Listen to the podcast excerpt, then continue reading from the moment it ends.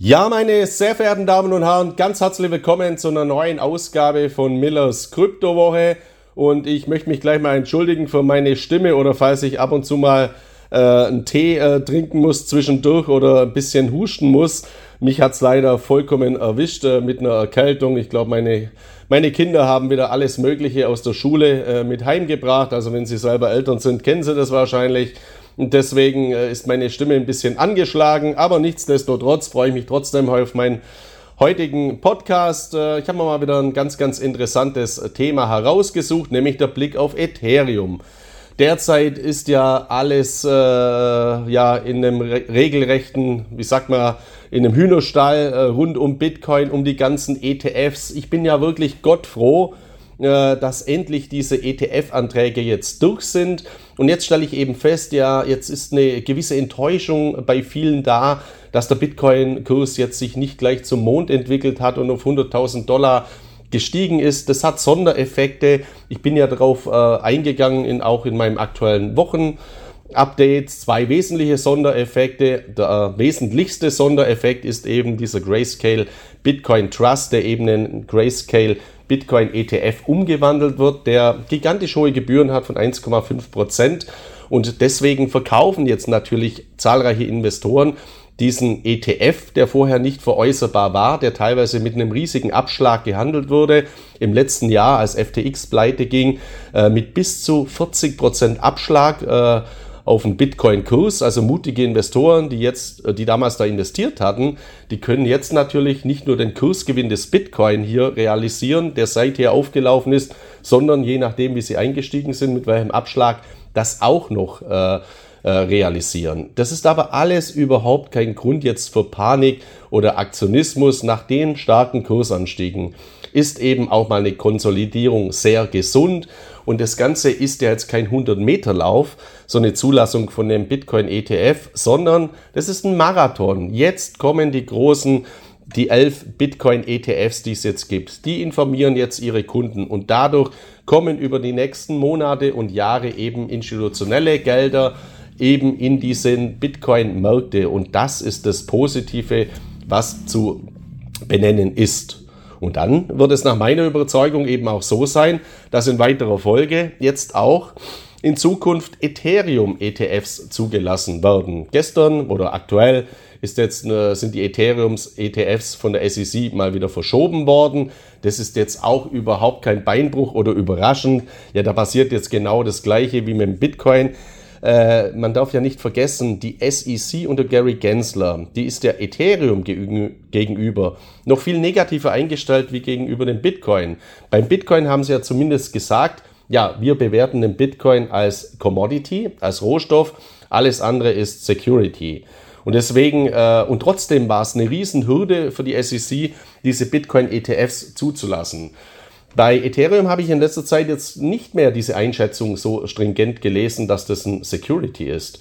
Äh, also deswegen ist mal dann interessant, als was die Amerikaner, die US-Amerikaner das dann einwerten, weil die haben leider nur eine Kategorisierung in drei wesentliche Bereiche. Commodity, Security, Currency. Und das war's. Also Währung, ganz konventionelle Währung. Und äh, bei uns in Europa mit der Mika-Verordnung ist es natürlich weit breiter, weil wir haben eine eigenständige Anlage äh, Anlageklasse geschaffen, die auch die BaFin so ausweist, also die Bundesanstalt für, Wert äh, für Finanzdienstleistungsaufsicht, nämlich Kryptowerte. Und da fällt es drunter. Und ich würde ja heute auch schon mal prognostizieren, aus äh, juristischer Betrachtungsweise werden die US-Amerikaner nicht drum herumkommen, jetzt eine eigenständige juristische Rechtspersönlichkeit in absehbarer Zeit auch auf Kryptowerte, auf Kryptowährungen anzuwenden, weil es macht eben keinen Sinn, als Commodity, als Security oder als Currency das einzustufen. Es ist was anderes. Und deswegen macht es so Sinn, wenn man äh, merkt, okay, da entwickelt sich was Neues, dass man hier eben auch neue Rahmenbedingungen schaffen muss. Und äh, ich glaube, das wird über kurz oder lang auch kommen. Ja, deswegen Ethereum natürlich auch ganz, ganz interessant. Und hier ist jetzt eben auch dieser Effekt zu beobachten. Ethereum hat sich ja deutlich besser entwickelt, teilweise sogar gestiegen, als in Relation zum Bitcoin nach der Bekanntgabe eben der Zulassung von Bitcoin-ETFs. weil jetzt hier auch eine marktpsychologische Anomalie eben zu verzeichnen ist, die wir auch von konventionellen Börsen seit Jahrzehnten kennen. Also äh, Buy the rumors, sell the facts. Also kauft die Gerüchte, aber verkauft dann die, äh, verkauft dann die Fakten und nimmt eben Gewinne mit. Das haben wir beim Bitcoin eben auch gesehen. Aber bei Ethereum ist jetzt natürlich diese Rumors-Thematik, also die Gerüchte-Thematik aktiv. Deswegen kaufen jetzt viele auch verstärkt Ethereum oder schichten auch um in Ethereum, weil sie eben davon ausgehen, dass dann in Zukunft auch Ethereum-ETFs zugelassen werden. Also auch was ganz, ganz Normales und von diesem ganzen Marktrauschen sollten Sie sich eben nicht verirren lassen und vor allem nicht in Aktionismus, Resignation, Panik, Angst oder natürlich auch nicht in äh, Gier verfallen. Das ist immer was ganz Entscheidendes. Und ich möchte heute mal äh, einen Blick werfen auf äh, etwas bei Ethereum, was, mir, was ich mir schon länger gar nicht mehr angeschaut habe. Ich habe es mal aber, in, als ich in New York war, vor kurzem mal angeschaut. Nicht, weil ich jetzt in New York war, sondern weil ich da natürlich im Flugzeug immer viel Zeit hatte, viele Dinge zu lesen. Und das war eben ein Posting beziehungsweise ein Twitter-Tweet von Vitalik Buterin äh, zum Thema, also zu, zu Ethereum äh, natürlich. Und das äh, betrifft eben die Roadmap von Ethereum. Da hat er eben darauf hingewiesen mit einer Grafik. Das, die, die Grafik ist fast schon ein Kunstwerk. Also wenn, wenn Sie Twitter haben oder schauen Sie im Internet einfach mal diese Roadmap vom Ethereum an die hier gepostet worden ist. Äh, also hochkomplex und da muss man erstmal auch äh, durchblicken bzw. das tiefer analysieren. Und deswegen möchte ich heute auf diese Roadmap einmal eingehen, auch mit den sechs Phasen der Evolution von Ethereum. Äh, ich mache heute meinen Podcast auch, glaube ich, ein bisschen kürzer, weil ich merke, dass mir es nicht gerade gut tut, äh, jetzt so viel zu sprechen, ohne dass ich äh, husten muss. Also deswegen heute auch im Verständnis, wenn ich es heute mal ein bisschen stärker abkürze. Also, in der Kryptowelt gibt es ja immer viele Begrifflichkeiten wie Airdrop, wie Halving, wie Hashrate, wie Stacking, wie Staking über Roadmap bis hin zu White Paper. Und äh, gerade beim Thema Stacking und Staking äh, gibt es immer ganz lustige Sachen, wie die Leute das eben verwechseln. Also Stacking bedeutet, also mit Zeka, wenn ich Bitcoin kaufe, wenn ich Bitcoin in Tranchen eben zukaufe. Staking bedeutet, wenn ich eine Proof of Stake Kryptowährung ins Staking gebe. Und in letzter Zeit äh, bekomme ich immer mal Zuschriften, wo mich jemand fragt, sehr geehrter Miller, äh, ich interessiere mich für Stalking macht es Sinn. Entschuldigung, ich trinke jetzt mal ein bisschen Tee bei mir. Dann glaube ich, werden meine Stimmbänder wieder besser. Also Stalking mit L. Und das ist jetzt natürlich was ganz anderes. Stalking ist, wenn ich jemand nachstelle. Das ist ein rechtswidriges Verhalten, ein strafrechtswidriges Verhalten. Also wenn ich jemand auflauere oder wenn ich jemand belästige. Also da sieht man auch, äh, wie wichtig es ist, mal immer diese Begrifflichkeiten anzusprechen. Was ist Staking? Was ist Stalking und was ist äh, Staking, was ist Stacking und was ist Stalking. Stalking kann man gleich mal vergessen in der Kryptowelt, hat damit gar nichts zu tun. Und zwischen Stacking und Staking muss eben klar unterschieden werden. Und wenn man dann manchmal so Spam-Mails, so Betrugsmails bekommt, dann erkennt man immer schon sehr gut, dass das eine Betrugsmail beispielsweise ist, weil da irgendwas von Staking und Bitcoin drin steckt. Bitcoin ist eine Proof of Work Kryptowährung. Den kann man nicht staken. Also allein daran merkt man immer schon, aha, das ist Betrug. Also den Bitcoin kann man stacken, Stack-Satz. Also äh, Stack Satoshis, das wenden viele in der Kryptowelt immer eben an und da sagen sie damit eben, wir kaufen äh, Bitcoin in Tranchen hinzu. Dollar, äh, also äh, Dollar Cost Average, also einfach wie eine Sparplanfunktion, dass man eben immer mal ein paar Satoshis dazu kauft, da spricht man dann von Stack-Satz. Und wenn man eben Staking macht, dann gibt man eh, äh, dann gibt man irgendeine Kryptowährung, allen voran Ethereum, also eine Proof of Stake Kryptowährung in Staking und bekommt dann eben dafür Staking Rewards. Deswegen ist mir immer ganz wichtig, auch mal diese Begrifflichkeiten eben äh, zu erläutern. Es gibt ja heute noch Börsensendungen, wo KGV oder KUV erklärt wird, also Kursgewinnverhältnis oder Kursumsatzverhältnis. Da denkt man sich ja auch mal, okay, äh, warum eigentlich? Aber es ist ja logisch, weil es kommen immer neue Börsianer nach und viele haben das eben noch nie gehört. Und man lernt nicht in der Schule Kurs-Gewinn-Verhältnis, sondern da lernt man alles Mögliche von irgendwelchen Kursen, Kurvendiskussionen oder sonstigen Dinge.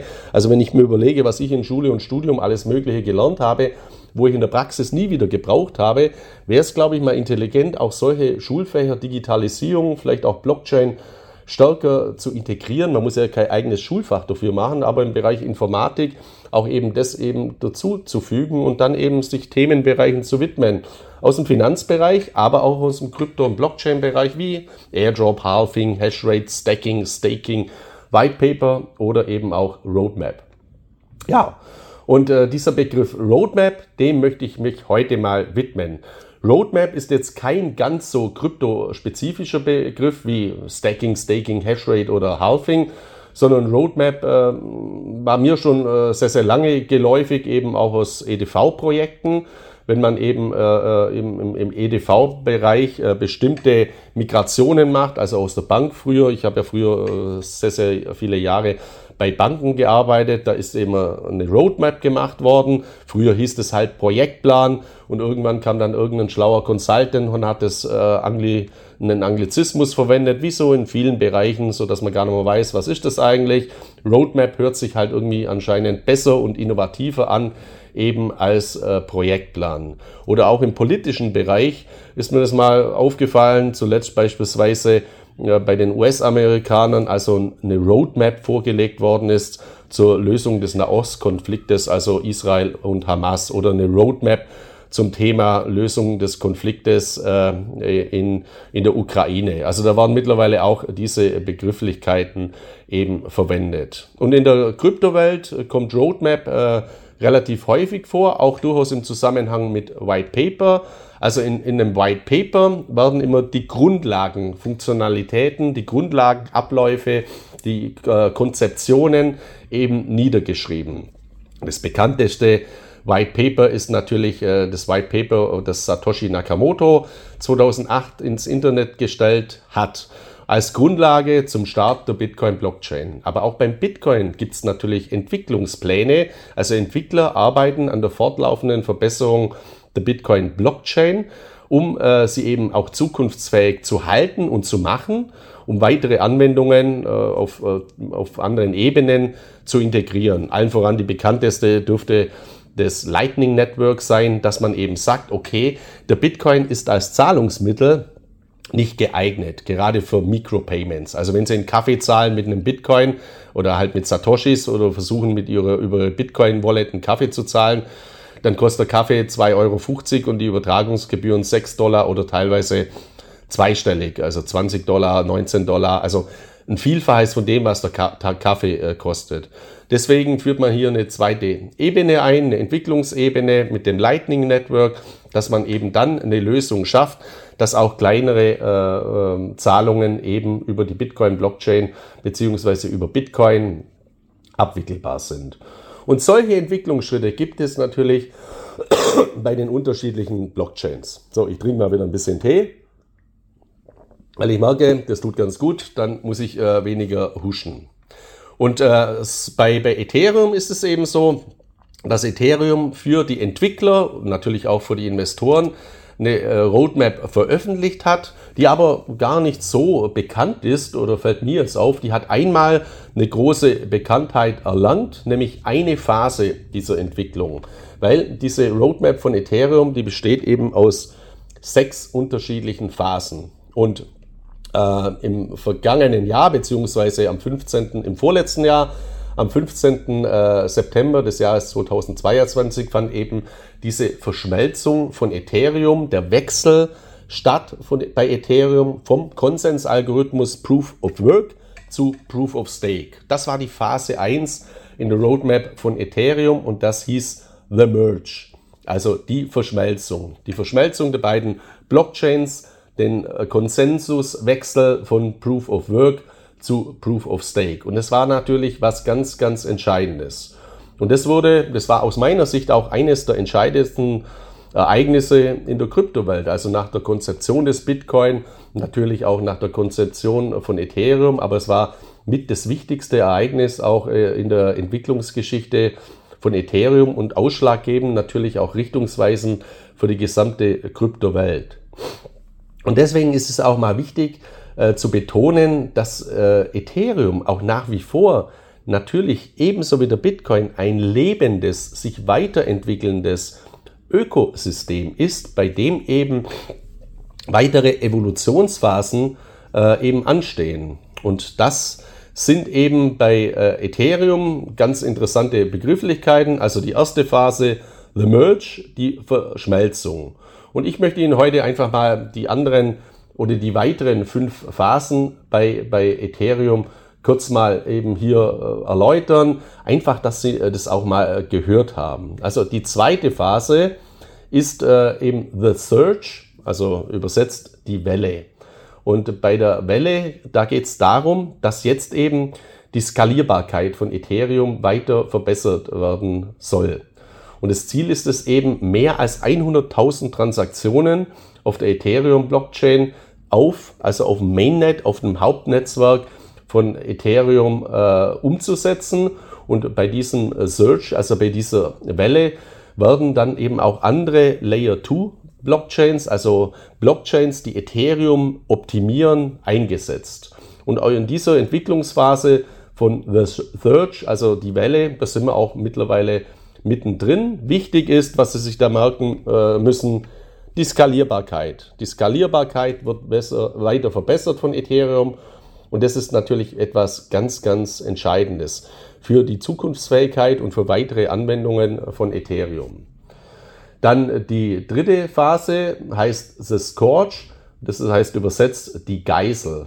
Und äh, die Geisel, das ist jetzt ein negativer Begriff. Also eine Geisel ist eine Peitsche, mit der man eben äh, ja, Personen auspeitscht oder bestraft. Ich glaube, Jesus Christus wurde ja auch gegeißelt, also äh, laut Bibel, also etwas Negatives. Das heißt eben mit dieser Begrifflichkeit äh, geht Ethereum in dieser Phase eben die Beseitigung an von Problemen. Also die Geiseln, die praktisch auf Ethereum einwirken, die Bugs, die Probleme, die aufgrund der Phasen von The Merge und The Purge eben entstanden sind. Und dieses, diese Thematik, die hat man immer. Also als Softwareentwickler oder in der Softwareintegration, äh, in der Systemsteuerung von Softwareprojekten, treten fortlaufend immer Probleme auf. Da kann man noch so eine gute Roadmap oder noch so eine gute Entwicklung gehabt haben. Früher oder später kommt es immer zu Problemen. Deswegen ist es auch ganz, ganz wichtig, eben diese Probleme fortlaufend äh, zu bereinigen und eben zu optimieren. Das trägt eben zur Optimierung der Blockchain bei. Und deswegen finde ich es auch ganz, ganz äh, positiv, dass man sowas als eigenen als eigene Phase in eine Roadmap eben mit, äh, mit integriert hat. Also auch was äh, ganz, ganz konzeptionell Sinnvolles, was ich äh, eben hier sehr begrüße, beziehungsweise äh, für mich absolut plausibel finde. Dann gibt es die vierte Phase, die heißt The Verge. Äh, Verge äh, ist der Rand und ähm, mit The Verge möchte eben Ethereum beziehungsweise die Entwickler von Ethereum erreichen, dass die Verifizierung von Blöcken äh, in der Ethereum-Blockchain in Zukunft weiter vereinfacht werden. Und das ist eine, ja, eine sehr wichtige Phase, weil hier natürlich auch äh, neue kryptografische Technologien äh, integriert werden und somit natürlich auch die Evolution von Ethereum, die Zukunftsfähigkeit weiter optimiert wird. Dann die fünfte Phase, The Purge. Purge heißt äh, die, die Säuberung. Das ist auch immer ganz, ganz wichtig. Also ich kenne das von mir selber oder jeder unter Ihnen kennt das äh, von sich selber auch, eine Säuberung durchzuführen. Ist in vielen Bereichen ganz, ganz wichtig. Das äh, fängt bei meinem Büro an. Wenn ich da mal merke, ich muss niesen, dann weiß ich, okay, hat sich viel Staub irgendwo angesetzt, dann muss ich mal eine Säuberung eben äh, veranlassen. Oder wenn man bestimmte Projekte hat oder bestimmte Ordner auf dem PC oder auf dem Smartphone oder Apps heruntergeladen hat. Also wenn ich ein bestimmtes Smartphone immer zwei, drei Jahre habe, dann weiß ich immer zu, zu Ende der Zeit, wenn ich es mal wieder wechsle, da muss ich auch mal schauen, dass ich Apps, die ich irgendwo mal im Flugzeug oder sonst wo im Park heruntergeladen habe, weil ich irgendwas testen wollte, dass ich die auch mal wieder runternehme, dass ich die mal wieder äh, säubere, also dass ich mein Smartphone oder mein PC, meine Festplatte mal wieder säubere von diesen technologischen äh, Applikationen, die eben auch Speicherraum äh, benötigen oder die eben einfach mittlerweile zu einer Last äh, geworden sind. Also auch was ganz, ganz Wichtiges. Und in Bezug auf die Ethereum Blockchain ist es eben so, Es kommen sehr viele Funktionalitäten natürlich fortlaufend hinzu und deswegen ist es auch mal wichtig, eben immer zu entscheiden oder auch dann immer mal wieder zu prüfen nach Entwicklungsphasen, was hat Sinn gemacht, was hat sich bewährt, aber welche technologische Last, also welche äh, Kapazitätsfreiräume können jetzt äh, auch mal geschaffen werden, in denen man eben die Blockchain mal wieder säubert. Also auch was ganz, ganz äh, Entscheidendes und auch was vollkommen Logisches, wenn man jetzt die Komplexität aus dieser Roadmap einmal herausnimmt. Und die sechste Phase, die heißt dann The Splurge. Splurge heißt Prasser, Prasserei.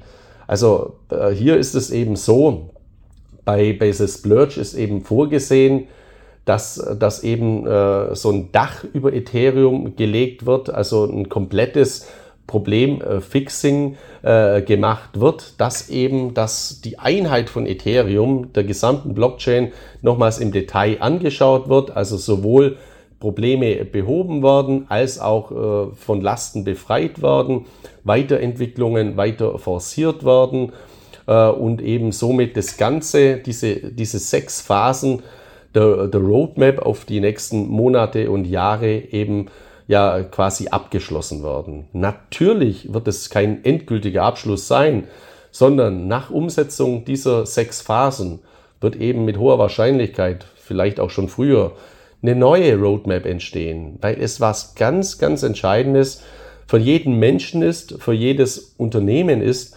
sich auch fortlaufend zu hinterfragen, fortlaufend weiterzuentwickeln, Ziele zu definieren, Entwicklungen zu definieren, um als lebendes Ökosystem eben in die Zukunft zu gehen und sich eben auch anzupassen an veränderte Rahmenbedingungen. Und in dieser Form finde ich eben diese Ethereum-Evolution, auch was in nächster Zeit geplant ist, sehr, sehr positiv. Und deswegen ist das mit einer der Gründe, warum ich eben Ethereum nach dem Bitcoin als digitales Gold, Ethereum als ja, als Krypto-Apple, also als Plattform für dezentralisierte Anwendungen und als ganz, ganz wichtige Säule in der kommenden, noch weiter äh, star äh, sich stark wachsenden äh, Branche beziehungsweise Anlageklasse der dezentralen Finanzen äh, so positiv äh, bewerte. Und was natürlich dann auch früher oder später dazu beitragen wird, ist, dass es dann eben auch Ethereum-ETFs gibt, die eben darin investieren können. Und da wird dann auch interessant sein, wie beteiligen sich dann diese ETFs an der weiteren Evolution von Ethereum? Weil im Unterschied zu Bitcoin ist ja hier äh, eine ganz, ganz große Unterscheidung äh, festzumachen. Wer Bitcoin in den ETF erwirbt, BlackRock kauft Bitcoin in seinen ETF, da wird ja BlackRock deswegen nicht zum Miner. Also BlackRock meint ja deswegen über den ETF keine Bitcoin. Wenn aber BlackRock Ethereum in seinen Ethereum ETF, in seinen Ethereum Spot ETF dann in Zukunft integriert, dann kann BlackRock mit hoher Wahrscheinlichkeit zum Staker werden, beziehungsweise sie werden zum Staker, sie haben ja die Ethereum und sie wären ja dumm, beziehungsweise unintelligent, wenn sie nicht Staking betreiben würden. Das heißt, dann wird eben auch die Ethereum-Blockchain, die Entwicklung, das Staking, die Netzwerkstabilität durch solche Giganten sichergestellt, wie eben, äh, wie eben BlackRock oder eben auch äh, Van Eck, die eben bereits Ethereum-ETFs beantragt haben. Und wir werden eben auch hier institutionelle Staker dann verstärkt in den Märkten sehen. Und auch das bewerte ich als grundlegend positiv, solange hier kein Klumpenrisiko entsteht. Also ich finde es sehr, sehr gut, was beim Bitcoin passiert ist, auch wenn es kurzfristig belastend ist.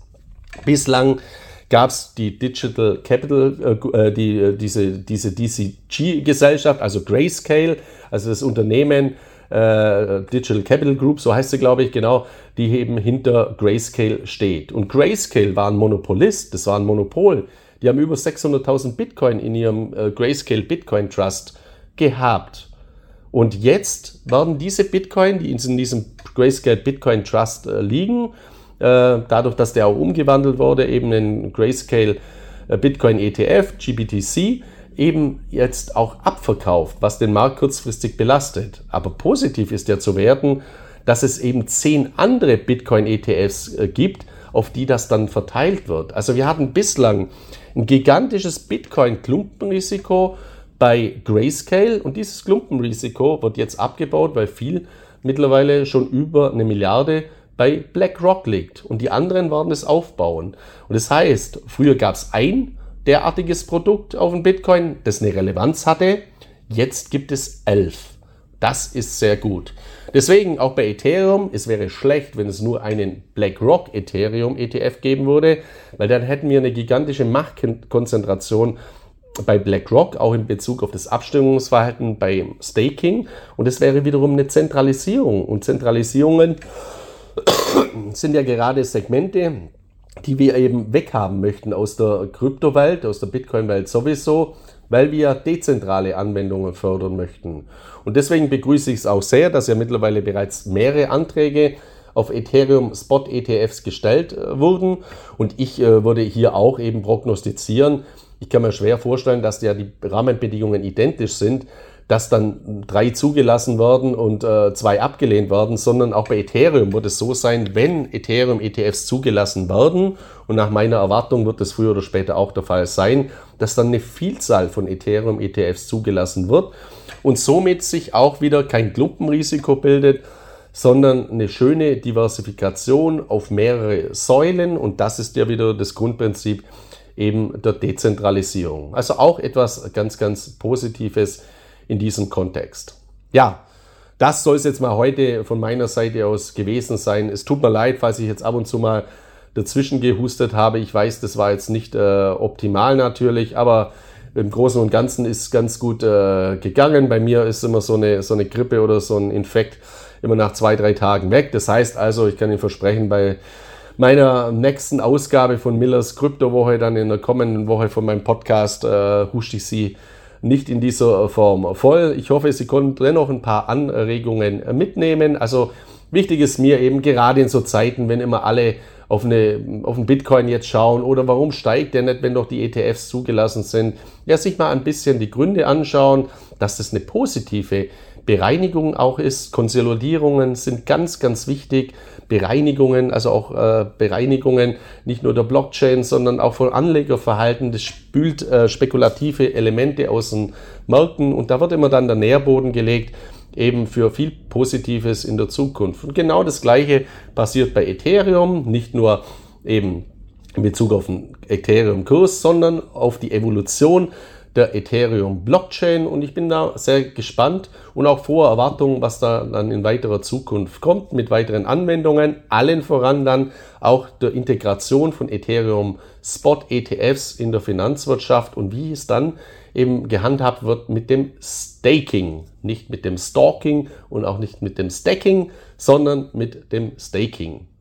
In diesem Sinne wünsche ich Ihnen jetzt äh, viel Gesundheit vor allem, lassen Sie sich von der Grippewelle nicht allzu sehr äh, beirren. Alles Gute, eine erfolgreiche Restwoche und wir hören uns dann in der kommenden Woche wieder mit einer neuen Ausgabe von Millers Kryptowoche. Viele Grüße aus Mallorca, Ihr Markus Miller.